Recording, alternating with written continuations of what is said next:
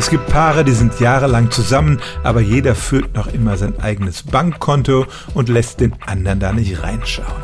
Andere dagegen schmeißen ihr Geld zusammen, jeder kann genau sehen, was der andere damit tut und hat Zugriff auf die Konten des Partners. Eine Studie von Wirtschaftswissenschaftlern aus den USA hat nun ergeben, die Paare, die ihr Konto gemeinsam führen, sind tatsächlich glücklicher und die Ehen halten länger. Forscher haben Tausende von Paaren untersucht, die haben den Einblick in ihre Bankdaten gegeben und der Zusammenhang war unübersehbar. Am stärksten übrigens bei Menschen, die nicht so viel Geld haben und eher auf den Pfennig schauen müssen. Gerade dann ist es offenbar für die Beziehung von Vorteil, wenn man diese heiklen Entscheidungen gemeinsam trifft. Die Paare mit gemeinsamen Konten gaben ihr Geld auch anders aus. Sie tätigten weniger spontane Spaßkäufe, sondern gaben ihr Geld vernünftiger aus.